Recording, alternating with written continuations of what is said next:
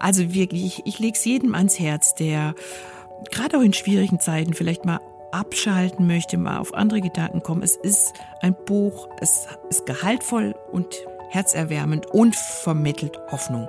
Der Ansatz Ihres Buches ist, dass Sie sagen, wir haben so viele Paare begleitet und wir haben über die Jahre diese neuen Lügen, diese Grundmuster, diese schädlichen Grundmuster haben sich für uns so rauskristallisiert, wo es halt immer ganz oft hapert, warum Ehen in die in Schwierigkeiten geraten. Das finde ich auch das Schöne an dem Buch. Es ist zutiefst christlich, einfach weil, weil sie sehr gläubig ist und weil sie das, was sie tut, aus einem, ja, aus einer spürbar lebendigen Beziehung zu Gott tut.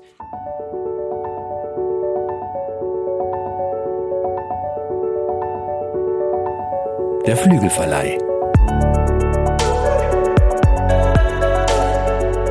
Mit diesem Podcast kommst du an.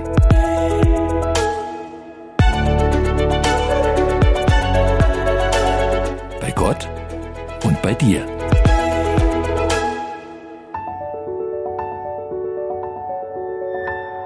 Herzlich willkommen zu einer neuen Buchtipp-Folge von unserem Podcast Der Flügelverleih. Dieses Mal werden wir über kleine Dinge mit großer Wirkung sprechen. Über einen kleinen Jungen mit einer großen Mission und einem großen Herzen für kleine Mümmelmänner über einen kleinen Laden am Meer, in dem nicht nur alte Möbel wiederhergestellt werden, sondern auch eine tief verletzte Männerseele, weil die kleine Ladenbesitzerin ihm ihren großen Gott vorstellt. Und über hässliche kleine Lügen, die sich in unserem Kopf einnisten und ganze Ehen zerstören können. Und Wahrheiten, die die große Liebe wieder aufblühen lassen. Also spitzt die Löffel, es geht los. Vorher begrüße ich aber noch meine beiden Co-Piloten hier an Bord des Flügelverleihs, die liebe Sigrid Offermann und Hannes Böhm. Schön, dass ihr dabei seid. Ich sag dir mal, das war wieder eine, also eine Anmoderation. Groß ne? und klein, ganz schön. Spitzt die Löffel. Ich bin ja mal wieder dein Wortwitz, ne? Oder sagt man Sprachwitz? Gibt es einen Unterschied zwischen Wortwitz und Sprachwitz? Nee, wir haben jetzt nicht. Und, und, und die, die Desi hat mir jetzt, jetzt einen dicken roten Teppich ausgelegt. Hast du gemerkt, Hannes? Du sollst die Löffel spitzen. Also ich habe hab gemerkt, dass es nicht um mein Buch geht. Unschwer zu merken. Ich habe ein tolles Buch mitgebracht. Löffelweiße Hoffnung von Caleb Smith. Untertitel Wie die Kaninchen von Peace Bunny Island Herzen heilen. Und das ganze Ding ist eine wahre Geschichte und das macht's echt besonders. Warum ist das besonders? Weil der Autor Caleb Smith gerade jetzt mal 17 Jahre alt ist. Im Juli wird er 18, also ein echt junger Kerl. Und er hat schon über die Hälfte seines Lebens dieses dicke, große Herz für Kaninchen. Alles begann mit einem Snickers. Und zwar kein Snickers zum Essen, sondern ein Kaninchen namens Snickers. Das hat er bekommen, da war er acht Jahre alt von seinen Eltern. Und es war ein ganz besonderes Kaninchen, kam von einem alten Ehepaar, die wollten das nicht mehr und er hat es gekauft, irgendwie über Ebay, ähm, dahin gefahren, das geholt und das Tier ist ihm nicht mehr von der Seite gewichen. Ist ihm hinterher gehoppelt, ins Schlafzimmer, überall hin zum Spielen, war der Star in der Jungsbande in der Straße von Caleb und alle liebten Snickers. Aber dann ist das Tier gestorben, als es noch nicht mal ein Jahr bei Caleb war. Und das war ein ganz, ganz großer Schmerz für ihn. Er hat dann zum ersten Mal auch erlebt, was es bedeutet, äh, wenn man trauert. Er hat verstanden, ah, was ich jetzt erlebe, dieses Gefühl der Leere und der Einsamkeit, das ist Trauer. Das haben ihm seine Eltern dann erklärt. Und die wollten ihm, wie Eltern das so machen, wieder ein Haustier kaufen. Und er wollte nicht. Er hat gedacht, nein, keiner kann Snickers ersetzen. Dann haben sie es mit dem Hund probiert und mit der Katze so leihweise mal von Nachbarn, wenn die im Urlaub waren, war alles nix. Und irgendwann hatte Caleb dann doch diesen Schmerz überwunden und hat ein neues Kaninchen bekommen. Und das ist dann Mars? du, du, aber es ist echt lustig, weil er mehrfach Inzwischen hat er, ich will sagen, Dutzende, wenn nicht gar Hunderte von Kaninchen. Und immer wieder hat er diese diese Süßwarenriegelnamen gewählt. Eins seiner Jetzt ernsthaft? Ja, Oreo heißt eins, also Oreo. Ähm, er hat eins, was so wie so ein amerikanisches, so, wie heißen diese weißen Dinger, das ist Marshmallow. Genau, eins heißt Marshmallow. Und eins heißt, das kennen wir hier nicht, diesen Riegel, whatchamacallit. Also, das heißt, wie soll ich es nennen? What so. shall I call it? Also so Dingsbums. Und dieser Riegel heißt wohl auch so, ich kenne den auch nicht, aber ein Kaninchen heißt Whatchamacallit, also Watchy. Und Watchy ist total be berühmt geworden. Das ist ein Angora-Kaninchen mit so 20 Zentimeter langem Fell. Also du willst jetzt sagen, der hatte dann nicht nur halt einen Nachfolger zu Snickers, sondern er hat dann direkt Genau. noch ein Kaninchen und noch ein Kaninchen und noch eins oder wie? So was, wie es Kaninchen halt so machen. Ach, das waren dann, die waren dann ungeplante Nee. Nachwuchs. Ja, jein. Also erst kam Paxton. Paxton war der, der Nachfolger von Snickers und ähm, den hat er vor, mit Vorname Paxton genannt und mit Nachname Peace Bunny.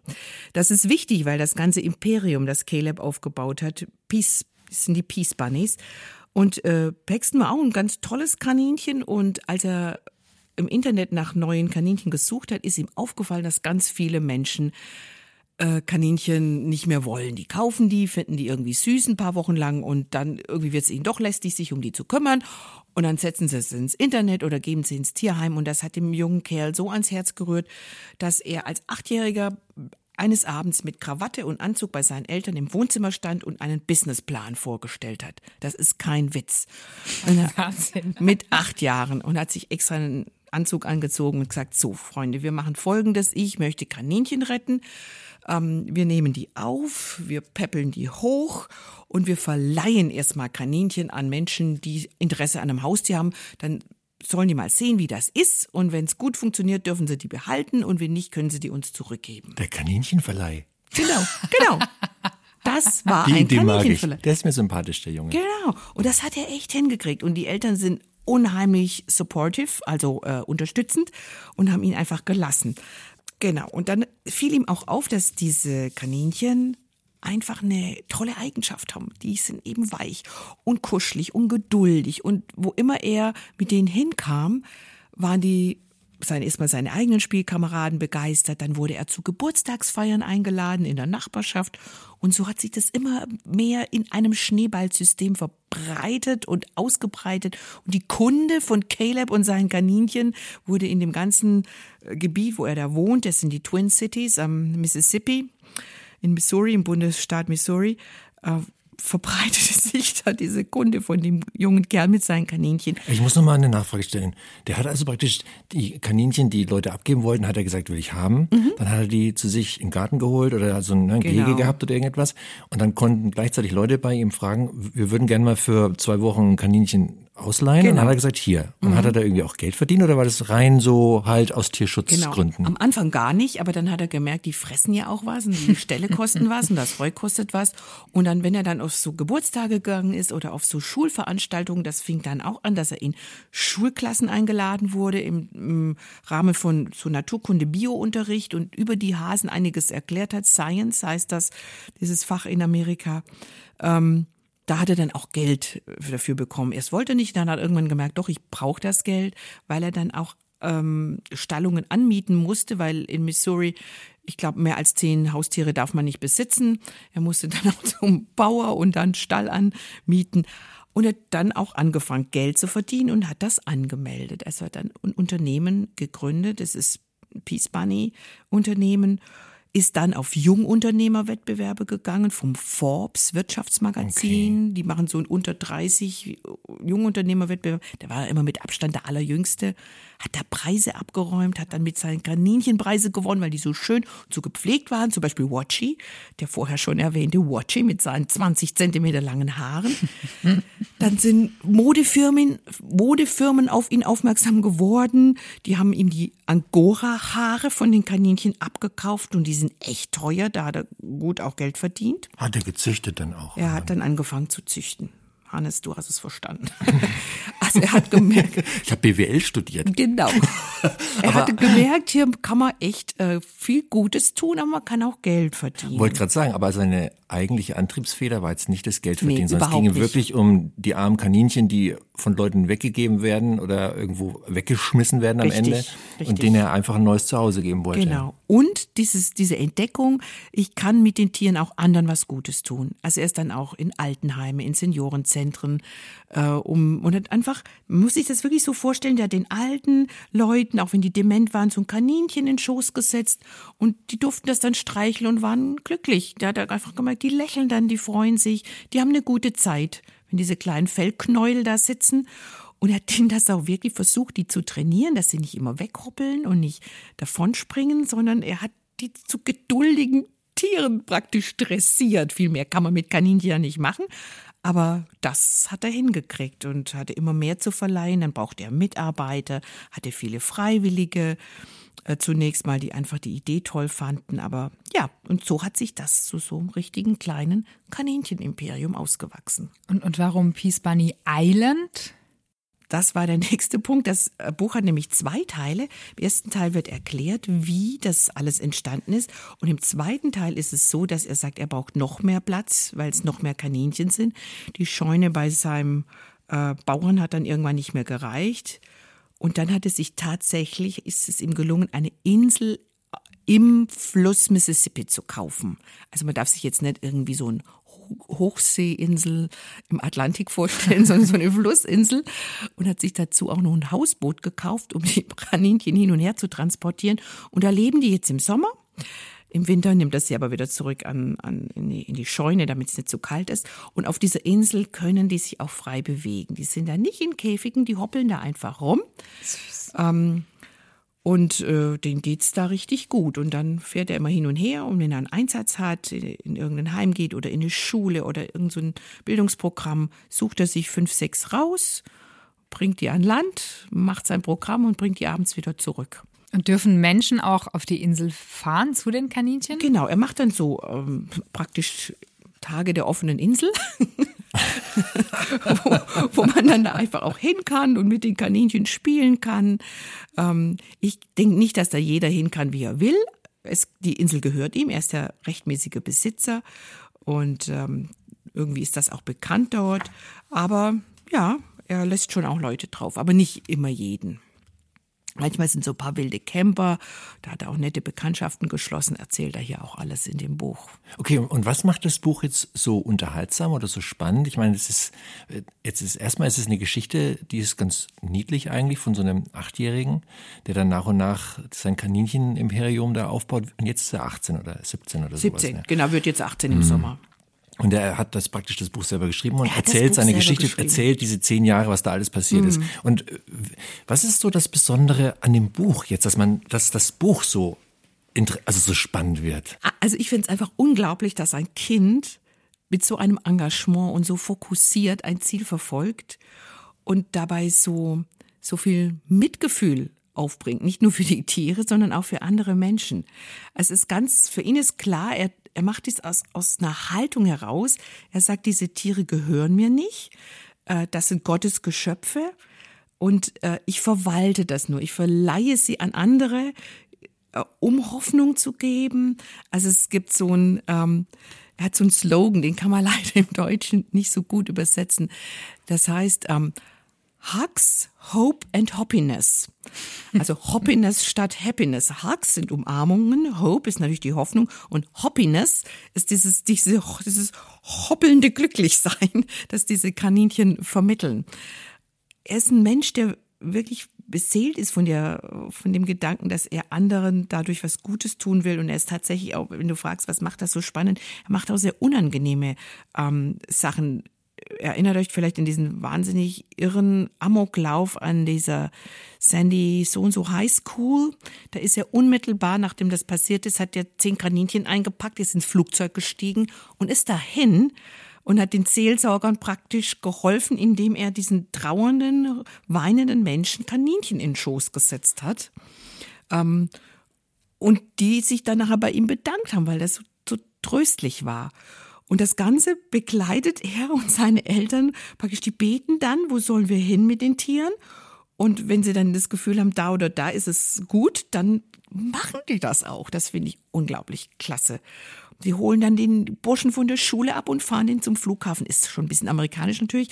Und dann fliegen die über drei Bundesstaaten und landen da fünf Stunden später und machen dann Einsatz mit den Tieren. Also das fand ich, ich finde es einfach beeindruckend, dass ein Kind äh, so viel erreichen kann, dass ein Teenager, während anderen vielleicht, äh, ich sag mal, auf deutsche Verhältnisse Germany's Next Topmodel gucken oder irgend sonst Käse, ein junger, junger Mensch sich so einsetzt, seine ganze Freizeit opfert und äh, einfach für die Sache unterwegs ist. Ich finde es auch total faszinierend, wie die Eltern das unterstützen und ähm, da so eine Weitherzigkeit haben und auch so ein Vertrauen in ihren Sohn. Und also ich finde, von dem, was du jetzt so erzählst, rührt mich mit am meisten an der Geschichte, dass man so sieht, also dass Gott wirklich auch die Kleinen ja, die und Kleinsten klein. nutzt, um mhm. wirklich ähm, große Dinge bewirken zu können und dass es so herrlich unkonventionell ist. Also mhm. wo man gar nicht auf die Idee kommen würde, ähm, ja, dass damit so was Wundervolles erreicht werden kann. Also das finde ich sehr faszinierend. Da würde ich gerne nochmal nachhaken. Im Untertitel heißt es, wie die Kaninchen von Peace Bunny Island Herzen heilen. Ja, wie? Wie heilen die Herzen? Also wie, wie machen die das? Oder was machen diese Kaninchen mit den Leuten? Die, die können ja nicht viel machen. Das habe ich versucht aber, zu sagen. Aber er beschreibt ja schon, also irgendwie hat er ja gemerkt, dass, dass diese Kaninchen in den Händen der Menschen einen Unterschied machen. Aber mhm. woran macht er das fest? Also hat er da viel Erfahrungen gesammelt? Er kriegt halt sehr viel Feedback. Also die bedanken sich, dass er da ist oder demente Menschen lächeln plötzlich. Es gibt Geschichten von, äh, von einer alten Dame in so einem alten, Altenheim, die also seit Jahren nicht mehr gelächelt hat, völlig unzugänglich in ihrer eigenen Welt abgekapselt. Und ähm, dann hat die Pflegerin gesagt, ja, ich weiß nicht, die wird gar nichts merken. Ähm, dann hatte ihr aber auch so ein Kaninchen in den Schoß gegeben, saß daneben und dann fing die an zu strahlen. Nach Jahren. Also er spürt einfach, dass da irgendwas ausgelöst wird, was jetzt über rationale Erklärungen gar nicht so erklären kann man es vielleicht nicht wirklich, was ein Tier auch auslösen kann. Aber wir haben ja schon mal über Tiere gesprochen hier in unserem Podcast, dass da manchmal Dinge passieren, wo wir denken, hey, wow, cool, dass Gott auch über Tiere wirken kann, offensichtlich. Also ich kann nur sagen, wir haben hier äh, einen Ausdruck liegen von einem Artikel über das Buch und da ist so ein wundersüßes Kaninchen, was im Arm von einem Mädchen ist und also ich bin ja auch eine erwachsene Frau und meistens, ich muss da die ganze Zeit hingucken und denken, oh, ist das süß. Und ich glaube, dass es einfach, dass das ja auch das schon ist, was so ein, ein Tier macht. Es, es verzückt einen so, dass man ähm, aus allem, was einen sonst so beschäftigt, erstmal so ein bisschen rausgezogen wird und einfach auch in, in, in diese, also deswegen ja wahrscheinlich auch Peace Bunny Islands, weil dieses ja. Mümmeln ja auch so was total Beruhigendes, Friedvolles hat und ja, ich glaube einfach, dass das Heilsame ist, dass man dadurch erstmal ein bisschen vergisst, was einen sonst noch so umtreibt. Ja, das, ich glaube, das ist eine gute Erklärung. Das, das, das kann es wirklich sein. Dass man merkt, dieses Lebewesen ist friedlich, es die Reaktionen auf das Buch sind auch interessant. Also die Frau, die es übersetzt hat oder auch äh, die Frau, die diesen Artikel über ein Buch geschrieben hat, in der Zeitschrift, die waren sehr berührt, haben von Kaninchen nachts geträumt oder die, unsere Übersetzerin hat mir eine Mail geschrieben, darin schrieb sie, dieses Buch ist für mich wirklich eine Wohltat. Seit ich es gelesen habe, begleitet mich so ein schönes Gefühl, äh, so ein Gefühl, als hätte ich etwas Schönes erlebt, so, an das ich mich gerne erinnere. Also es ist so ein, ah, ins Herz reingehobbelt. Ja, es ist genau, es gibt hier auf der Welt kleine Dinge, die wirklich nur auch wirklich schön sind, dass ein Kind und ein Jugendlicher sowas auf die Beine stellt und dass das so große, ähm, ja, große Wirk Wirkungs Radius hat, bis nach Deutschland jetzt. Caleb ist begeistert, dass das Buch in Deutsch erscheint. Er hat mir geschrieben, das ist ja das Coole, er ist einfach ein Jugendlicher. Er ist dann auf Insta unterwegs, er schreibt Mails und freut sich und oh, wie cool. Und er hätte deutsche Vorfahren. Hat ja fast irgendwie jeder Amerikaner angeblich. Aber er ist so ganz, yay, hi. Ja, auf Deutsch, ja, wahrscheinlich sind seine Vorfahren hier, die Schmitz. Die Schmitz, die Schmitz aus Hessen am Ende. Ja, und äh, äh, also völlig unwichtige Frage, aber ist das das erste Buch? Also ist das ist die deutsche Ausgabe die erste internationale? Weißt du das zufällig? Ich glaube ja. Also seine Begeisterung war so groß, dass ich dachte, okay. der war einfach hin und weg, dass sein Buch auch in einer anderen Sprache veröffentlicht wird. Ich blätter hier gerade rum und ich stolper über, das, über die Einleitung und darf ich, darf ich kurz was vorlesen? Was, was Verständlich. Das ist jetzt nicht mein Buch, ich habe es nur begleitet, betreut. Ich finde find das voll spannend. Er schreibt jetzt hier im Vorwort, ich habe durch meine Kaninchen viel über uns Menschen gelernt. Ich konnte beobachten, wie wir miteinander umgehen und was wir besser machen können. Immer wieder werde ich Zeuge, wie meine flauschigen Freunde es schaffen, das Gute in den Menschen anzusprechen. den kleinen Fellknollen gelingt es, unsere Welt ein bisschen menschlicher zu machen und manches Menschenleben zu verändern. Allen voran mein eigenes. Das finde ich irgendwie schön. Ja. Und wisst ihr, was ich auch schön finde, was er hier über Peace Bunny Island schreibt? Das ist ja seine Insel. Und da schreibt er hier zum Schluss, jeder hat seine eigene Peace Bunny Insel. Für viele existiert dieser Ort, an dem Frieden herrscht, nur im Kopf oder im Herzen. Oft genügt das auch. Mit meinem Buch möchte ich alle Lesenden ermutigen, ihren eigenen Ort der Ruhe zu suchen und immer wieder dorthin zurückzukehren, so wie auch ich das tue. Heißt das, dass der in dem Buch auch immer wieder mal den Leser anspricht? Also so, sagen wir mal, Lebensratgeber ist für, für den Leser oder dreht sich es wirklich nur um ihn und seine Geschichte mit den Kaninchen? Er erzählt schon seine Geschichte, was er mit den Kaninchen erlebt, aber dadurch, was er erlebt, spürst du ja auch, wow, da, da, da verändert sich was, da tut sich was. Er liefert durchaus durch seine Geschichte Gedankenanstöße. Ich erinnere mich an eine Szene, die ist total berührend. Da ist auf in diesem Kongress für die unter 30-jährigen Jungunternehmer, das ist ein kleiner Kerl, elf war er da, glaube ich, und er fährt diese Kaninchen immer in so einem Leiterwagen, zieht er die hinter oh sich her und läuft durch Philadelphia mit diesen Kaninchen und kommt an einem Obdachlosen vorbei.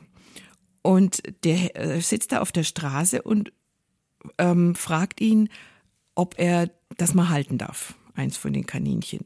Und Caleb setzt sich zu ihm und sagt ja, holt ein Kaninchen aus dem Leiterwagen, der Obdachlose hält das, streichelt es ein paar Minuten ähm, und dann kramt er in seiner Tasche und holt eine Dollarnote raus und sagt, das möchte ich ihm geben. Dann sagt er, nein, nein, er will doch kein Geld jetzt. Also alles okay, sagt er, nein. Das war das Schönste, was er die letzten, ich kann es jetzt nicht genau sagen, Wochen oder Monate erlebt hat. Mhm. Er möchte gern, dass dieser Dollar für das Kaninchen ausgegeben. Er soll davon Futter kaufen. Ja. Also wirklich ganz berührende Momente und dann zieht Caleb mit seinem Wägelchen, mit seinen Kaninchen weiter. Ähm, das, da ist jetzt keine direkte Botschaft. Du, lieber Leser, beachte auch die Menschen am Rande der Gesellschaft. Aber dadurch, dass er das erzählt, spricht das ja was an. Das rührt ja am Herzen und man denkt, oh wow. Dieser Bursche setzt sich mit elf Jahren neben einen Obdachlosen, setzt ihm das Kaninchen in den Schoß und der Mann, der selber wahrscheinlich nicht viel hat, rückt einen Dollar raus und sagt, das, das gibt das fürs Kaninchen aus. Das hat mich glücklich gemacht. So mehr, weißt du? So. Ja, herzer, herzerwärmend und auch sehr menschelnd. Ja, das verstehe ja. ich. Und Desiree, du hast ja vorhin ähm, auch so gesagt, ist mal wieder ein Beispiel wie, oder ist offenbar ein Beispiel, wie, wie Gott halt durch Kleinigkeiten wie so kleine Kaninchen äh, Segen in, in die, zu den Menschen bringt. Und Jetzt ist der Caleb ja auch Christ. Und mhm. würde der das auch so sagen? Also inwiefern, wie, wie würdest du die christliche Spur in diesem Buch beschreiben? Sie ist zart, sie ist da, aber sie ist wirklich zart.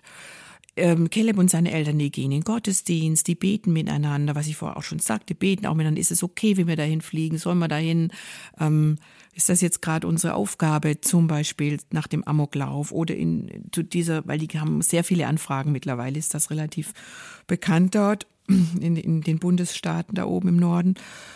Genau. Und diese Haltung, ich tue es nicht, ich bin hier nicht der Chef, ich bin nicht der Besitzer dieser Tiere, sie sind mir anvertraut, sie sind mir geliehen, es sind Gottesgeschöpfe, ich verwalte das und ähm, sie dürfen praktisch tun, wozu sie da sind und ich helfe dabei, dass das verbreitet wird. Aber es ist jetzt kein Andachtsbuch oder so. Wir haben ja letztes Mal über ein Andachtsbuch mit Tierandachten gesprochen. Das ist es nicht. Er erzählt seine Geschichte. Mhm. Autobiografie. Genau. Mhm. Und er erzählt gut, er schreibt wirklich gut. Also es ist ein, ein Teenager, wo ich dachte, wow, hat echt Talent, der Bursche. Ohne Ghostwriter. Er hat das wirklich mhm. allein geschrieben. Mhm. Es, es gibt noch Hoffnung. Absolut. Löffelchensweise. Löffelweise Hoffnung gibt's noch. Ich kann mir vorstellen, der legt nochmal nach. Irgendwann. Ja, wenn der jetzt erst 17, 18 ist, dann hat er ja noch ein bisschen was vor mit der seinen kann, Kaninchen. kann schreiben, ehrlich. Hm. Ja, also wirklich, ich, ich lege es jedem ans Herz, der gerade auch in schwierigen Zeiten vielleicht mal abschalten möchte, mal auf andere Gedanken kommen. Es ist ein Buch auch für die Bettkante, auch für einen Urlaub und es ist nicht, es ist nicht lapidar, es ist nicht, sondern es ist gehaltvoll und herzerwärmend und vermittelt Hoffnung. So, löffelweise. Und tierisch süß. genau, das Cover allein, oder? Oh. Hannes, was haben wir gerungen um das Cover, oder? Das stimmt. Aber jetzt ist es, that's it. Wir hatten alle möglichen Kaninchen vorne drauf, ne? Ja. Und immer hat's nicht gepasst. Und dann Nee. hast du gesagt, lass uns doch das Originalkaninchen Ich nehmen vom dieses, Originalbuch. Ich will dieses Kaninchen. Und das ist es dann auch geworden. Es ist auch unfassbar süß. Genau, das guckt so über die Aber das ist ein Kante. bisschen gemein, weil wir, ne, was, wir sehen jetzt was, was unsere lieben was, Zuhörer was du nicht nicht Und das sehen können. süß. Die Zuhörer, die können ja im Internet gucken. Genau, das ist wahr. Und äh, im Grunde können wir jetzt weitergehen von der Beziehung Mensch-Tier zur Beziehung Mensch-Mensch, ne?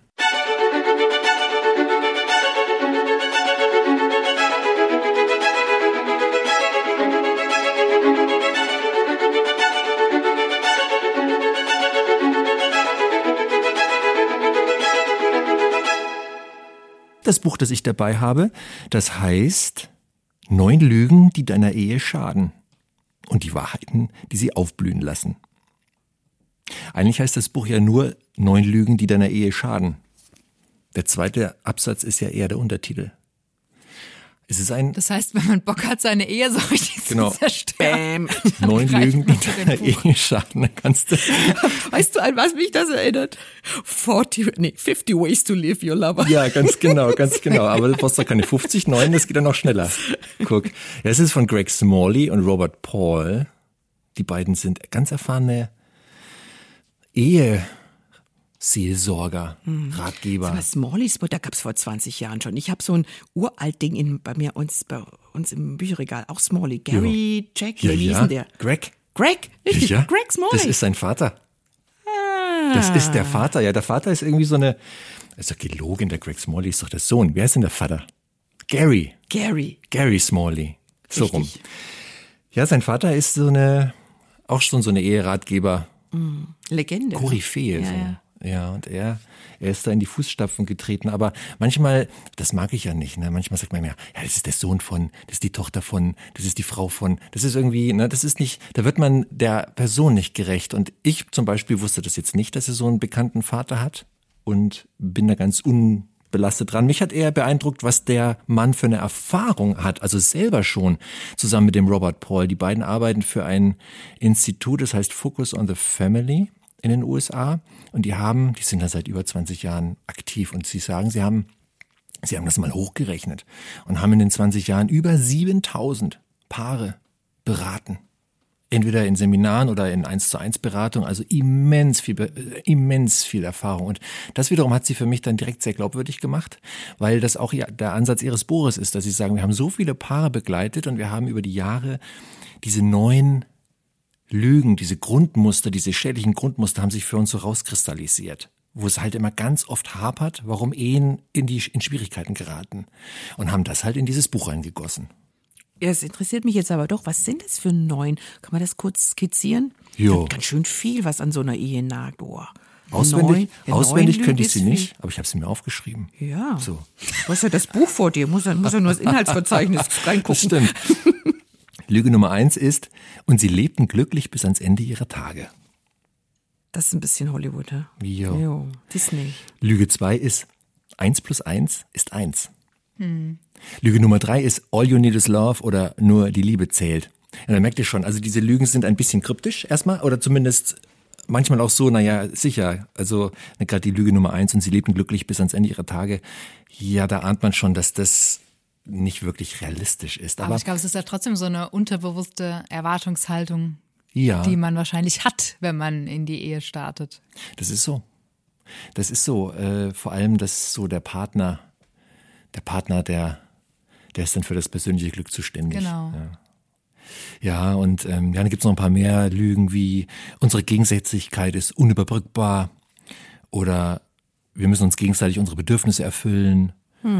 Oder ich muss für meine Ehe aufgeben, wer ich bin. Also dieses Thema, ich muss ein Stück weit mich selbst loslassen und aufgeben und so.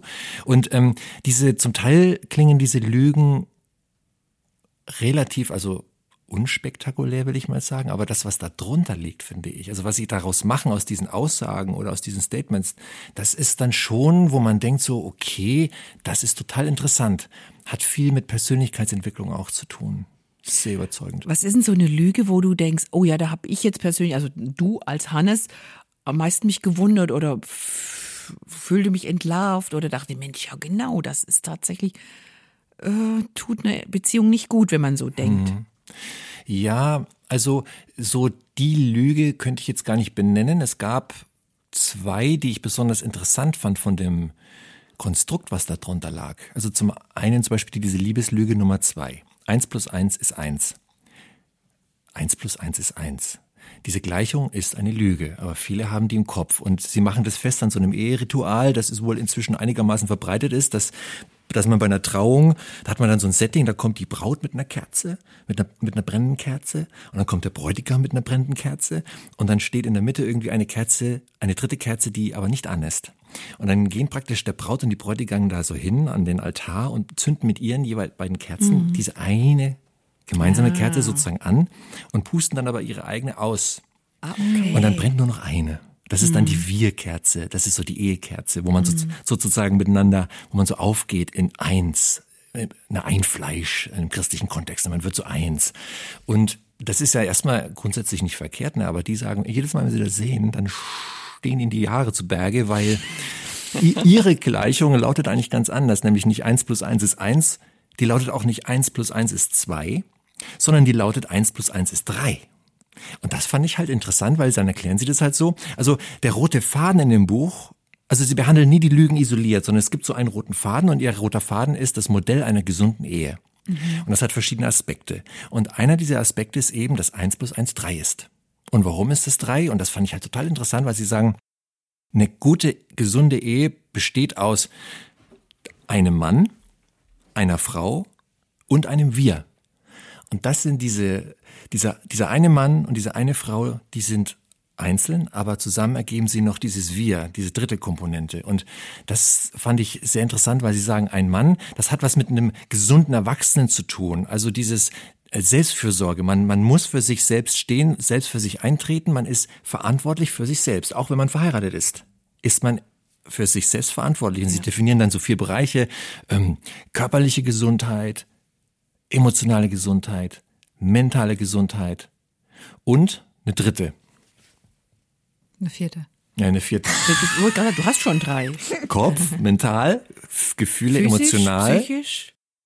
Geistlich, körperlich. Geistlich? Oh ja, die spirituelle, ganz genau. Ja, die spirituelle Gesundheit. Und Sie sagen, das Wichtigste ist erstmal, das Fundament ist erstmal, dass jeder, der in diese Ehe eintritt, erstmal für sich ein gesunder Erwachsener ist.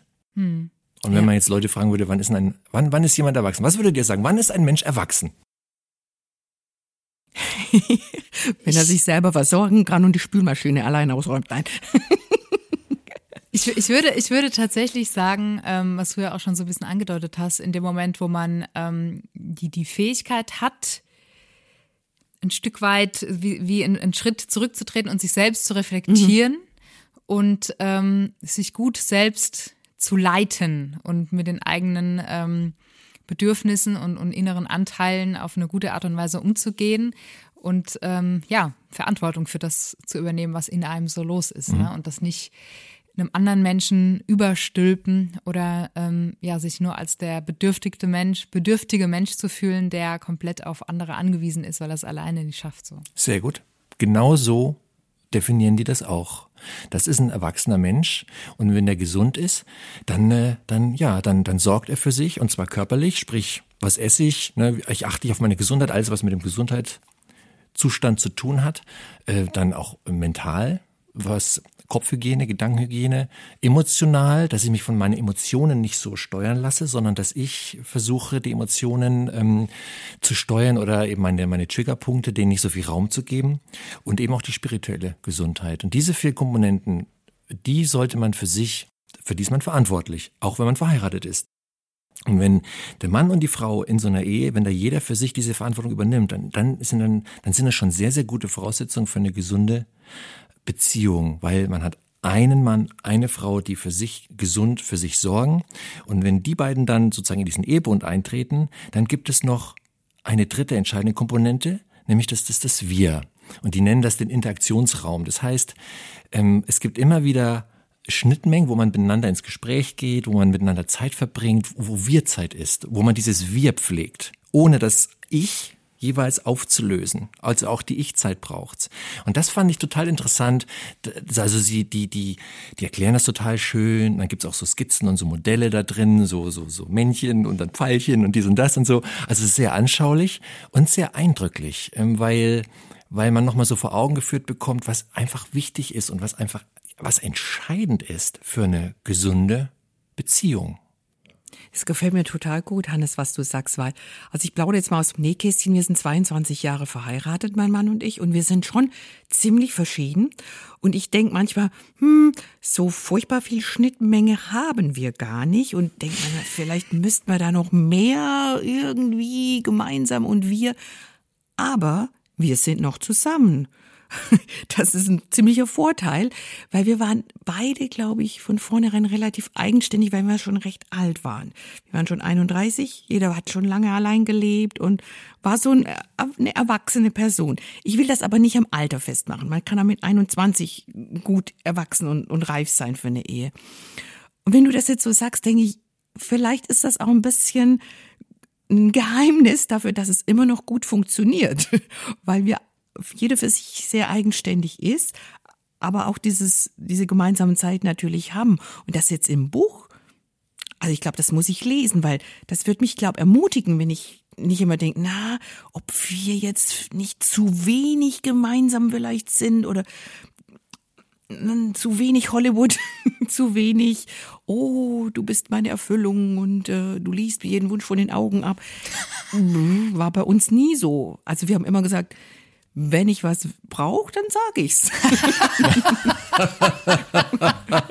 genau. Aber ja, ist vielleicht schon ein bisschen abgeklärt. Also ich weiß nicht, nach, ist vielleicht nach über 20 Jahren ein bisschen abgeklärt, wie wenn man, du bist ganz viel frischer in diesem Metier, die Serie. Wie würdest du das sehen? Im Ehemetier bin ich frischer, aber im Showbusiness. Im, im, ich, wir sind ja nun auch schon ein paar Tage zusammen. Und tatsächlich hat äh, der Trauzeuge bei unserer Hochzeitsrede äh, einen Satz aus einem Buch zitiert, wo es heißt, ähm, in wahrer Liebe verliert man sich nicht, sondern man findet sich. Und das äh, kann ich nur zutiefst bestätigen und finde, das ist eine ganz, ganz schlimme Lüge, die aber ja uns in jedem Popsong fast äh, mhm. ins, ins Herz gesungen wird, ne? So äh, I'm lost in you und was weiß ich was, ne? Und ich glaube, dass ähm, dass das wirklich so ein, ein entscheidender Grundpfeiler für eine gesunde Beziehung ist, dass man sich eben nicht komplett verliert und dass es so eine Symbiose ist. Aber das ist halt leider genau das, was uns auch in Filmen immer wieder vorgegaukelt wird, dass es diese völlige Verschmelzung geben muss. Und das kann ich auch nur aus eigener Erfahrung sagen, das geht nie lang gut. und ähm, deswegen gerade so dieses dem anderen Freiraum geben, der zu sein, der er ist und trotzdem zu wissen, okay, das sind du und ich, aber wir haben auch das Gemeinsame, das finde ich ähm, ja mit das Wichtigste, was man, was man leben kann in einer Beziehung oder in einer Ehe. Ja. Und du hast gerade eben auch schon die Liebeslüge Nummer drei gestreift, nämlich mit einem Hinweis, ja, was ist Liebe eigentlich? Und da sagen sie auch, es kommt drauf an, wo man, wo man sucht. Und äh, wenn es nach den Popsongs geht und nach den mhm. Hollywood-Filmen, deswegen heißt das Kapitel 3 auch All You Need Is Love, so eine Anlehnung an den Beatles, mhm. Gassenhauer. da, wenn man da so hinhört, ja, dann, dann verklärt man das mal ganz gerne. Und äh, es gibt Leute, die sagen, ja, die Liebe, was ist die Liebe? Die Liebe, die Liebe ist ein Gefühl. Die Liebe ist Chemie, das ist ein Gefühl. Hm. Einerseits stimmt auch, das, einerseits auch, stimmt aber das, aber, aber es ist nicht die Wahrheit. Andere sagen, Liebe, Liebe ist eine, ist eine Entscheidung. Das ist eine, eine rationale Entscheidung. Ich entscheide mich, dich zu lieben. Und dieser Vater von dem Greg Smalley, nennen wir ihn mal Gary Smalley, der hat auch mal ein Buch geschrieben, das hieß Liebe ist eine Entscheidung. War ein mhm. ziemlicher Bestseller. Diese, die haben auch recht. Aber, und dann gehen sie eben auf dieses Thema ein, was ist Liebe eigentlich? Und das ist wieder das, was so hinter dieser Liebeslüge Nummer drei steht. Was ist Liebe eigentlich? Und was, erzähl, was und, schreiben Sie? Hannes, lüfte das Geheimnis. Was ist Liebe? ja, also äh, Ihre Antwort darauf lautet erstmal, Gott ist die Liebe. Gott ist die Liebe. Hätten wir auch drauf und, kommen können unter diese Regel. Ja, aber der Clou ist, der Clou ist, du liebest ein Geschenk und du musst dich im Endeffekt oder du solltest dich von Gott beschenken lassen. Du solltest dein Herz öffnen und die Liebe Gottes da rein fließen lassen. Und dann hast du, dann bist du wie ein Gefäß, was die Liebe aufnimmt und aber weitergibt, weiterfließen lässt an deine Mitmenschen, also an deinen Partner oder an, an, an, an deine, ja, an deine Nächsten. So, die Liebe ist also sozusagen eine, eine Energie Gottes, die du, für die du dich öffnen kannst und die du weitergeben kannst. Ganz interessanter Ansatz, mhm. ja. Könnte man als kritische Frage jetzt natürlich sagen, es würde ja im Umkehrschluss bedeuten, dass die Leute, die keine Christen sind, nicht lieben könnten. Ähm, das ist einerseits richtig. Das könnte man. Und wenn man es mal, wenn man es jetzt mal, wenn man das mal zu Ende denkt, dann glaube ich, da, da könnte man wirklich tief bohren. Wirklich wahr. Also ich glaube, dass man schon, also ich, ich, ne, ich jetzt als Nicht-Therapeut, ich glaube schon, dass man auch als Mensch, der jetzt keinen Gottesbezug hat, lieben kann. Mhm. Aber ich glaube, dass diese Liebe eine andere Qualität hat als die Liebe, die man als Christ oder dieses Liebespotenzial, was man als Christ eigentlich entfalten kann. Mhm gegenüber seinen Mitmenschen und gegenüber seinem Ehepartner. Also ich glaube, dass da schon ein Unterschied, ein Qualitätsunterschied besteht. Würde ich mal so sagen. Und ich glaube tatsächlich, ob du jetzt Christ bist oder nicht, du bist ein Geschöpf Gottes. Also du bist aus Liebe erschaffen. Ob du ihn dann im Lauf deines Lebens als deinen Vater und Schöpfer entdeckst oder nicht, diese, diese Grundidee äh, ist ja die, die Liebe Gottes, die in jedem einzelnen Geschöpf steckt. Und ich glaube, das, das ist auch, auch Nicht-Christen können ihre Kinder lieben. Die würden mhm. alles tun für ihre Kinder, wenn es jetzt nicht eine ganz äh, kaputte oder irgendwie vergiftete Umstände sind. Das, das steckt schon irgendwie drin im Menschen. Ich finde, da ist ganz viel Göttliches drin. Mhm. Ohne jetzt zu krass abzudriften, aber mir kam gerade der Gedanke, ob vielleicht die Liebesfähigkeit ein Sinnbild unserer Ebenbildlichkeit Gottes ist. Und wir sind ja alle Ebenbilder Gottes, bevor wir, auch bevor wir aktiv unseren genau. Weg mit Gott gehen. Ja, also das ist ein sehr tiefer Gedanke und da ist auch, glaube ich, ganz viel dran. Und das macht das Buch auch aus. Es ist jetzt nicht, ich will jetzt nicht sagen, also ich meine das jetzt gar nicht negativ, also es ist jetzt nicht überfromm, aber das Konzept hinter der Idee dieser gesunden, dieses gesunden Ehemodells ist schon, dass die Ehe ja eine göttliche Erfindung ist. Und das ist sie aus gutem Grund. Und äh, welche Gründe das alles sind, auch das führen sie in dem Buch auf. Und das macht es, äh, das macht es, das hebt es auch so ein bisschen ab von so einem normalen, in Anführungszeichen, Eheratgeber, der jetzt von Leuten geschrieben ist, die jetzt mit dem christlichen Glauben zum Beispiel nicht wirklich was am Hut haben. Denn der Stellenwert einer Ehe, der wird dort, der wird halt da nochmal, ja, spiritueller aufgeladen ist. Die Ehe ist eine heilige Reise, so nennen sie das. Und das war auch so ein Aspekt, den ich noch zum Schluss jetzt noch mal kurz äh, euch reingebe, der mich auch so ein bisschen nicht, ich will nicht sagen erstaunt hat, aber auch da fand ich interessant, dass sie sagen, als Ehepartner, als Eheleute müsst ihr ja zuallererst mal Freunde sein. Also Freunde. Liebespaar schön und gut, aber die Liebe ist flüchtig manchmal. Es gibt romantische Momente, aber es gibt auch die unromantischen. Aber in erster Linie geht es darum, dass man einen, dass der Partner ein Gefährte ist, ein Weggefährte ist, der mit einem auf die Reise, auf die Lebensreise geht, durch dick und dünn. Und diese Reise ist eine heilige Reise. Das ist nicht halt nur. Und das fand ich voll schön, auch da wieder, wie dann so dieser spirituelle Kontext reingeht. Eine heilige Reise. Und man begleitet seinen Partner so. Und Freundschaft muss gehegt und gepflegt werden. Und aus dieser Freundschaft kann dann auch eine ganz dolle Tiefe entstehen. Fand ich einen interessanten Gedanken auch. Also insofern. Immer weiter fragen. Das ist ganz spannend. Aber eine Sache noch, weil das, das steht ja auch in der Bibel, dass es die Ehe ein Geheimnis ist, dieses, dieser Bund von, von Mann und Frau, dass es eben dieses Widerspiegel, ein, ein göttliches Geheimnis widerspiegelt. Ich vermute mal, das ist auch mit drin. Oder dieses, mhm. ich, ich, weiß jetzt nicht genau, wo das steht, diese, weißt du das? Irgendwie bei Paulus irgendwo, in einem der Paulusbriefe, ähm, dass, dass das ja ein Sinnbild ist für die Liebe Gottes zu uns, die eine, eine Ehe zwischen Mann und Frau, das symbolisiert, wie Gottes Liebe zu uns ist. Das ist ja schon auch ein echten, puh, eine Verantwortung, mhm. die man da als Ehepaar hat, dass man da was Göttliches widerspiegeln soll. Ist das auch mit drin? Ähm, ich lese das. In, in, in Ansätzen. Jetzt Hast nicht, mich überzeugt. Jetzt nicht so, nicht so in der Breite, wie du das skizzierst, aber es klingt schon durch. Also man könnte jetzt zum Beispiel hergehen und könnte sagen, diese neuen Lügen, die deiner Ehe schaden, das könnte man jetzt total gut übertragen auf die neuen Lügen, die deinem Leben schaden oder die deinem Glauben schaden. Also wenn man das jetzt mal von der Ehe loslöst und wirklich auf die Beziehung geht, äh, Gott-Mensch, das könnten die adaptieren eigentlich, weil da, weil, weil das sehr verwandt ist, das Thema. Das glaube ich schon. Also in so, insgesamt hat mich das Buch wirklich überzeugt, weil es eine schöne Mischung ist. Also sie bringen immer wieder auch anschauliche Beispiele aus dieser reichhaltigen Beratungspraxis, die sie haben, ähm, wo sie Probleme skizzieren, die viele wahrscheinlich kennen, die Beziehungserfahrung haben. Das sind so die Ausgangspunkte, wo sie dann reingehen und sagen, so, jetzt schauen wir uns das mal an und dann jede Menge relevante Erkenntnisse stecken drin. Also ich habe mir so viel angestrichen, wirklich. Und auch sehr praxis, äh, pra praktisch, praktisch, praxisorientiert. Es gibt eine Menge praktische Methoden. Es gibt Fragen, einen Fragenkatalog, den man sich für sich selbst beantworten soll oder den, mit, mit, mit dem man mit seinem Partner besprechen kann. Ähm, sehr viele Tipps und Tricks. Wie gehe ich mit meinem Alarmknopf um, ne, wenn man in Streit getriggert wird. Das definieren sie so. Ja, Alarmknopf wirklich gut. Und das kennt ja jeder, der in einer Beziehung ist. Ähm, sie sind auch selber sehr offen, also persönliche Erfahrungen bringen sie auch beide rein. Beide machen, also beide sagen auch, sie sind jetzt hier nicht die äh, Eheexperten, also in ihrer eigenen Beziehung, sondern haben da auch Themen, wie jeder, der in, der in einer Ehe, in einer, in einer Paarbeziehung drinsteckt. Sehr persönlich ist das, was sie schreiben. Es sind überraschende Ausführungen zum Teil im Blick auf die Lügen und ich fand auch diese Fragen zur Selbsteinschätzung wirklich sehr, sehr gut. Diese wertvollen Gesprächsanregungen sind, sind Gold wert, glaube ich, um mit seinem Partner in tiefer zu schürfen. Und natürlich biblische Bezüge sind auch drin, weil es eben christliche Eheseelsorger sind mhm. und die Ehe, wie wir es auch gerade besprochen haben, in diesem christlichen Kontext sehen. Also alles in allem malen sie ein Modell der gesunden Ehe, was sehr überzeugend ist aus meiner Sicht. Ja.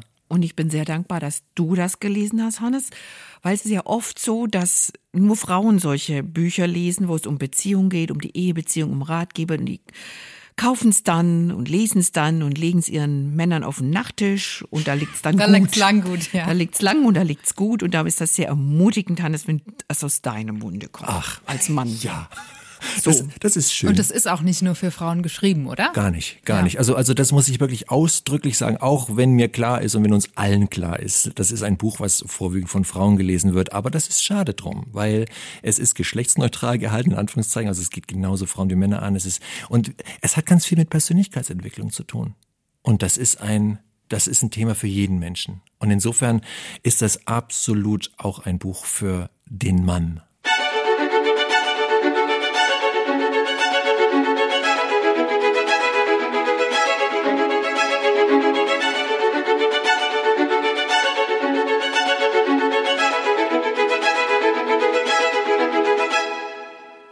Ich wollte mal sagen, ich glaube, das, was du gelesen hast, Desiree, da, da, bei dem Buch kann man das vielleicht nicht unbedingt sagen als Buch für den Mann. Es sieht zumindest vom Cover her eher als ein Buch für die Frau aus. Ich würde auch sagen, äh, Ausnahmen bestätigen die Regel. Vielleicht verirrt sich ein Mann mal in diese Geschichte, aber es ist tatsächlich eher ein Frauenbuch, würde ich sagen. Und zwar von T.I. Lowe. Das heißt Der kleine Laden am Meer und ist ein Roman, wie man schon vermuten würde. Und zwar eine perfekte Sommerstrandlektüre, so kann man es eigentlich bezeichnen. Es geht darum, um, ähm, um die ja, freigeistige, flippige Opal, und äh, Opal ist eine sehr besondere junge Dame. Ähm, sie wird beschrieben als eine ganz kleine, zierliche Person mit einem roten ähm, Lockenkopf. Sie ist total ähm, ja flippig, freigeistig, frech äh, und hat eben einen kleinen Laden am Meer, dem die Geschichte auch den Titel zu verdanken hat. Bless this mess. Äh, genau. Hey, das schreibe ich über meine Haustür. ja, das, das fand ich auch cool. Und zwar ähm, restauriert sie dort alte Möbelstücke oder baut kaputte Möbelteile zusammen zu was Neuem und lebt sich da total kreativ aus und ist eigentlich total glücklich mit ihrem Leben, mit ihrer ganz eigenen Art durchs Leben zu, zu gehen. Und dann äh, stolpert dort eines Tages wie sollte es anders sein, ein äh, gewisser Herr in den Laden mit äh, langen, verwegenen Haaren und einem finsteren Blick und einem humpelnden Bein. Das ist ähm, der sogenannte Lincoln. Link kommt dort rein. Das ist ein äh, ehemaliger Soldat, der eben gerade so einen ähm, ja, Bombenangriff überlebt hat, aber dadurch eben sehr schwer verletzt ist an seinem Bein und permanent, ja. Also der war im Ausland, weil in Amerika ist ja kein Krieg. Lincoln, weil du sagst Bombenangriff. Ja, ja, ja. Okay, er kommt also als Er war beim Militär wahrscheinlich. War genau, er war beim Militär ah, bei einem GI, Einsatz, okay. genau, und ist dann ist okay. dann zurückgekommen mhm. und hat eben ein ja ziemlich zerstörtes Bein, hat permanent abartige Schmerzen, aber eben auch innere Schmerzen über das, was er im Krieg erlebt hat und ähm, über die Vergangenheit, weil er eben durch diese Schmerzen sich eine ganze Zeit lang ja mit Medikamenten vollgepumpt hat, dadurch auch ja psychisch bisschen auf Abwege gekommen ist und sich mit seiner Familie zerstritten hat und so weiter. Also er hat auf jeden Fall ein schweres Päckchen zu tragen und ist so dieses typische Bild von einem ja zutiefst verletzten Mann, der niemanden mehr an sich ranlässt und vor innerem und, und körperlichem Schmerz eben dicht macht und alles von sich stößt, was ähm, ja ihm zu nahe kommen möchte. Und dann ist da dieses flippige, herzerwärmende Mädchen im Laden, ähm, die dringend nach einer Unterstützung in, in ihrem Job braucht, sucht und ähm, ja, ein Kumpel von ihm ihn quasi auch vorschlägt und dorthin schickt zu einem Vorstellungsgespräch, aber er merkt ziemlich schnell, nee, er kann hier nicht arbeiten, weil er hat das Gefühl, dass sie zu viel sieht. Also er beschreibt das so, dass er das Gefühl hat, äh, wenn sie ihn anguckt, dann kann sie bis in seine Seele sehen und kann seinen Schmerz sehen und damit kann er nicht umgehen und deswegen ja reagiert er ziemlich ruppig und verlässt den Laden wieder und so weiter. Also lange Rede kurzer Sinn. Dann kommt irgendwann ein ähm, Hurricane und ihr ganzer Laden wird zerstört und sie hatten vorher noch mal ein, zwei Begegnungen, wo er wirklich alles andere als nett zu ihr war und hat dann ja aus so einem aus so einer Mischung aus schlechtem Gewissen und dann doch aufkeimender Hilfsbereitschaft und Mitleid eben den Entschluss gefasst, ihr zu helfen beim Aufbau des Ladens. Und dann, ja, bahnt sich dort eben eine besondere Beziehung zwischen diesen beiden an. Und da muss ich sagen, das ist die große Stärke des Romans, dass es der Autorin ähm, gelingt, wirklich eine, ja, sehr ausgeprägte Charaktertiefe zu entwerfen. Also mit, mit, jedem, mit jedem Kapitel mehr werden die beiden Figuren lebendiger und man kriegt wirklich ein Gespür für sie und gerade für Opal, ähm, ja, die kann man nur lieb haben. und so geht's eben dann auch dem Lincoln. ah, ja. Du wolltest ihn doch Link nennen. Den Link, den Aber Link. Link, Link. The Missing Link. Nee. Ja. Wo man merkt, dass eben Stück für Stück da was aufbröckelt in ihm. Ich möchte jetzt auch hier überhaupt keinen ähm, ja, Spoiler machen. Mhm. Aber was eben wirklich die Stärke des Romans ist, dass, dass es eine sehr ausgeprägte Charakterzeichnung gibt, dass man merkt, ähm, ja, wie auch gerade der, der hartnäckige, aber überhaupt nicht aufdringliche und doch so, ja, selbstverständliche und bisschen freche Glaube von dieser Opel auch dazu beiträgt, dass da eben was in ihm wieder aufbricht, was schon längst verschlossen war. Und ähm, das finde ich auch das, das Schöne an dem Buch. Es ist zutiefst christlich, einfach weil, weil sie sehr gläubig ist und weil sie das, was sie tut, aus einem, ähm, ja, aus einer spürbar lebendigen Beziehung zu Gott tut und gerade so diesen Aspekt hat, dass sie, dass sie diesen Mann ja irgendwie im Herzen schon beginnt ähm, zu lieben und zu ehren, obwohl er sich alles andere als liebenswert ihr gegenüber verhält. Und ja, das, das finde ich sehr schön, wie da die, die christliche Note eingeflochten wird auf eine sehr, ja, natürliche Art und Weise, ohne dass es jetzt die preachy Passagen gibt. Aber er, also nennen wir ihn mal Link, obwohl er eigentlich Lincoln heißt. Aber er, hat er auch einen Glaubensbezug oder wie ist das bei ihm?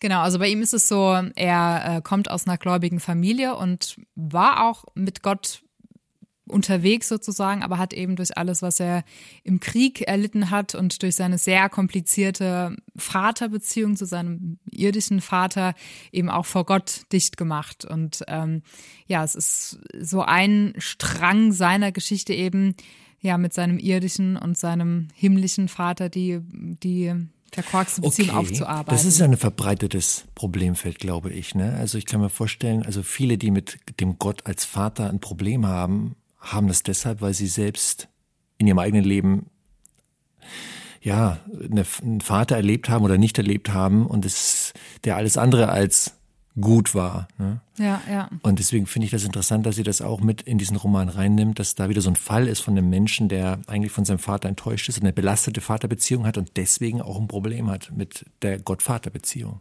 Ja, eben genau das, was sein Vater immer gesagt hat. Ähm du bist kein richtiger Mann und du bist selbst schuld, dass du, dass du so verletzt wurdest und stell dich nicht so an. Also dieses Gefühl von nie genug sein und aber immer stark sein müssen und das ist eben was, woran er im Endeffekt dann auch zerbricht, ne? Weil wenn man wenn man so zumauert und kein Versagen, keinen Schmerz zulassen kann, dann lässt man eben auch die die Vaterliebe Gottes nicht zu. Und das finde ich auch das Besondere an dem Buch. Das war auch in einer Rezension wurde das auch erwähnt. Es gibt ja viele Geschichten, wo sich alles dann so sehr auf die zwei Hauptakteure zuspitzt und ähm, das soziale Umfeld so völlig äh, außen vor gelassen wird und oder auch so suggeriert wird, können wir uns wieder an die, an die Lügen anschließen, dass es nur noch um die zwei Menschen dann geht.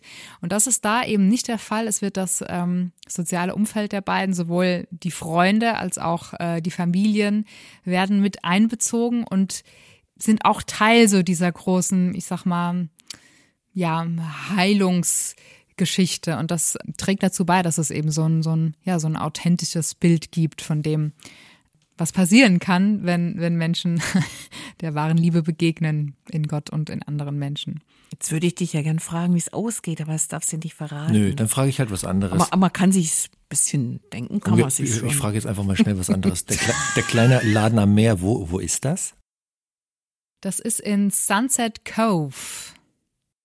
Okay. Bundesstaat South Carolina. Ähm, ja, dann, dann wissen wir es so. ja. Ja, ja, dann ist da Habe ich Atlantikküste. irgendwo gelesen. Kann ja, stimmt das? ja. Ja. Ich sag einfach mal, ja, ja, Ich, genau. ich glaube, das stand irgendwo im Netz. Ja, ja. Und das ist, ähm, das ist auch eine, eine große Begabung von der Autorin. Also gerade so dieses, diesen, diesen Kleinstadt-Charme einer Stadt am Meer, das gelingt ihr sehr gut, den einzufangen in ihren Beschreibungen. Also es, es wird sehr lebendig, diese ganze Ortschaft und die Begegnung mit den Leuten. Und das ist eben auch, also auch so die Personen, die jetzt nicht die Hauptcharaktere sind, da finde ich es schön, dass man, dass die eben auch plastisch sind und jetzt nicht nur so schablonenartig, sondern man merkt, okay, das sind auch Menschen mit einer Geschichte, die auch so ihre Entwicklung gehen. Also ja, das würde ich wirklich sagen, ist die große Stärke des Buchs. Und für wen würdest du es empfehlen? Wer, also Frauen haben wir gesagt, das ist sicher die Hauptzielgruppe. Wen siehst du als Leserin? Also ich glaube, die perfekte Leserin für den Roman ist eine Frau, die sich einfach gerne mal wegträumen möchte in, in ein anderes Setting, die ja, die, die Freude an besonderen, kann man ja schon, ist ja auch so angedeutet, Liebesgeschichten hat. Und ähm, ja, auch nochmal beim Lesen, aber auch so daran erinnert werden möchte, ähm, was Gott aus einem Leben machen kann, das wirklich äußerlich und innerlich zerbrochen scheint. Also genau. Es ist jetzt, das, das kann man auch sagen, es ist jetzt nichts, die jetzt äh, was super spannendes, äh, nervenaufreibendes suchen oder so oder was total verkopft und in die Tiefe gehend ist, das würde ich jetzt sagen, ist nicht so die Hauptzielgruppe, aber wirklich eben, wer, wer einfach nochmal sich so ein bisschen wegträumen möchte und in eine echt lebhaft gezeichnete Geschichte eintauchen will, mit berührenden Erkenntnissen und Beobachtungen. Das heißt ja oft, der erste Satz in so einem Buch ist immer, danach kann man schon gleich sehen, ob das Buch was taugt oder nicht. Ne? Und ich habe es jetzt mal aufgeschlagen und ich lese euch mal den ersten Satz vor. Mich hat er direkt angesprochen und er fängt an mit ihm. Lincoln Cole war fasziniert und sprachlos zugleich, als er sich durch einen Dschungel der sonderbarsten Antiquitäten schlängelte, die er je zu Gesicht bekommen hatte. da bin ich, da sehe ich mich schon sofort, da denke ich mir, da wäre ich jetzt auch gern. Ich habe auch ein Herz für Antiquitäten. Und für sonderbare Antiquitäten vor allem. Ja, und ich finde, ich finde, das ist wirklich, also allein dieses Setting mit diesem Antiquitätenladen und aber auch ähm, sie, die Opel, als, als Hauptdarstellerin sozusagen, die sind halt schon mal was Besonderes. Also es ist halt jetzt nicht so eine 0815 Romanfigur, sondern sie hat wirklich ähm, ja, ihre, ihre Ecken und Kanten, aber auch ihre Tiefe und ist jetzt auch nicht in so eine Schublade zu pressen, als jetzt die irgendwie ja, verschrobene äh, Hippie-Christin, sondern man merkt auch bei ihr, da gibt es unterschiedliche Facetten und sie ist nicht äh, vorhersehbar in dem, wie sie agiert. Und das, das meinte ich mit, dass die Charaktere wirklich so lebendig werden für den Leser. Da passt doch die Widmung. Die Autorin, die T.I. Lowe, die widmet dieses Buch ihrer Tochter. Trau dich, anders zu sein, schreibt sie. Schön. Ja, das, das ist mir auch direkt hängen geblieben.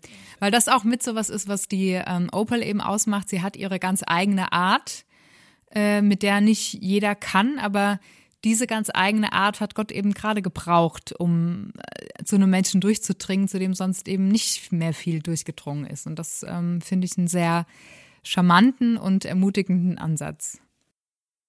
Boah, jetzt haben wir ja drei wirklich unwahrscheinlich unterschiedliche Bücher hier heute mal. Jetzt habe ich gedacht, gelegt. jetzt war ich wirklich gespannt, was kommt jetzt als nächstes nach dem Wort unwahrscheinlich von dir. Jetzt haben wir wirklich drei unwahrscheinlich und dann dachte ich, hä? Unterschiedlich. Unterschiedlich. Da, da, da hast du total recht. Absolut. Finde ich auch. Das war Eheratgeber, Kaninchenimperium, Antiquitätenladen. Und das ist ja eine erfundene Geschichte von T.I. Lowe, während Caleb Smith ja seine wahre Geschichte erzählt. Mhm. Huh. Tja. Ich glaube, der, der gemeinsame Nenner könnte auch sein, dass so ein Kaninchen, was man Eheleuten auf den Schoß setzt, da gäbe es vielleicht auch keine Probleme mehr. naja, ich wage das zu bezweifeln. Aber und wenn doch, dann liest man den Roman und träumt sich einfach eine andere Liebesbeziehung. Uh. Ja, eine schöne Klammer hast du da geschlossen. Die kann ich ja jetzt, die kann ja. ich jetzt noch mal ein bisschen ausmalen. Genau. Und Mach das mal. Machst du, bindest du unseren Büchersack zu? Ja, bin Hannes. ich jetzt mal, bin Schön. ich jetzt mal, bin ich mal unsere heutige Zeit im Flügelverleih zu. War eine sehr interessante. Was haben wir gehört? Löffelweise Hoffnung von Caleb Smith war das erste Buch, über das wir gesprochen haben. Dann kam das Buch Neun Lügen, die deiner Ehe schaden von Greg Smalley und Robert Paul. Und zum Schluss Der kleine Laden am Meer von T.I. Lowe. Ja, Liebe Zuhörerin, lieber Zuhörer, vielen Dank, dass du wieder mal oder vielleicht zum ersten Mal Zeit im Flügelverleih verbracht hast. Da freuen wir uns drüber. Das ist schön, das, das ist ein Geschenk für uns und wir hoffen, dass du auf deine Kosten gekommen bist und wir hoffen, dass du auch Inspirationen aus dieser guten Stunde mitgenommen hast. Wenn du mehr über diese Bücher erfahren willst, dann besuch doch gern unsere Verlagswebseite unter www.gerd.de oder aber du äh, fragst deinen Buchhändler, deine Buchhändlerin vor Ort nach einem Titel. Wenn es ein christlicher ist, dann stehen die Chancen auch ganz gut, dass der Titel auch im Regal schon liegt. Ja, ansonsten bleibt uns nichts weiter als dir, liebe Zuhörerinnen, liebe Zuhörer, weiterhin alles Gute zu wünschen. Pass auf dich auf. Und ja, vielleicht gehst du ja bald mal auf die Reise zum kleinen Laden am Meer oder enttanzt ein paar Lügen in deiner Beziehung oder schöpfst löffelweise Hoffnung das wünschen wir dir von Herzen genau. und freuen uns, wenn du wieder mal vorbeischaust beim Flügelverleih. Bis zum nächsten Mal. Immer schön die Ohren steif halten. Ciao, ciao.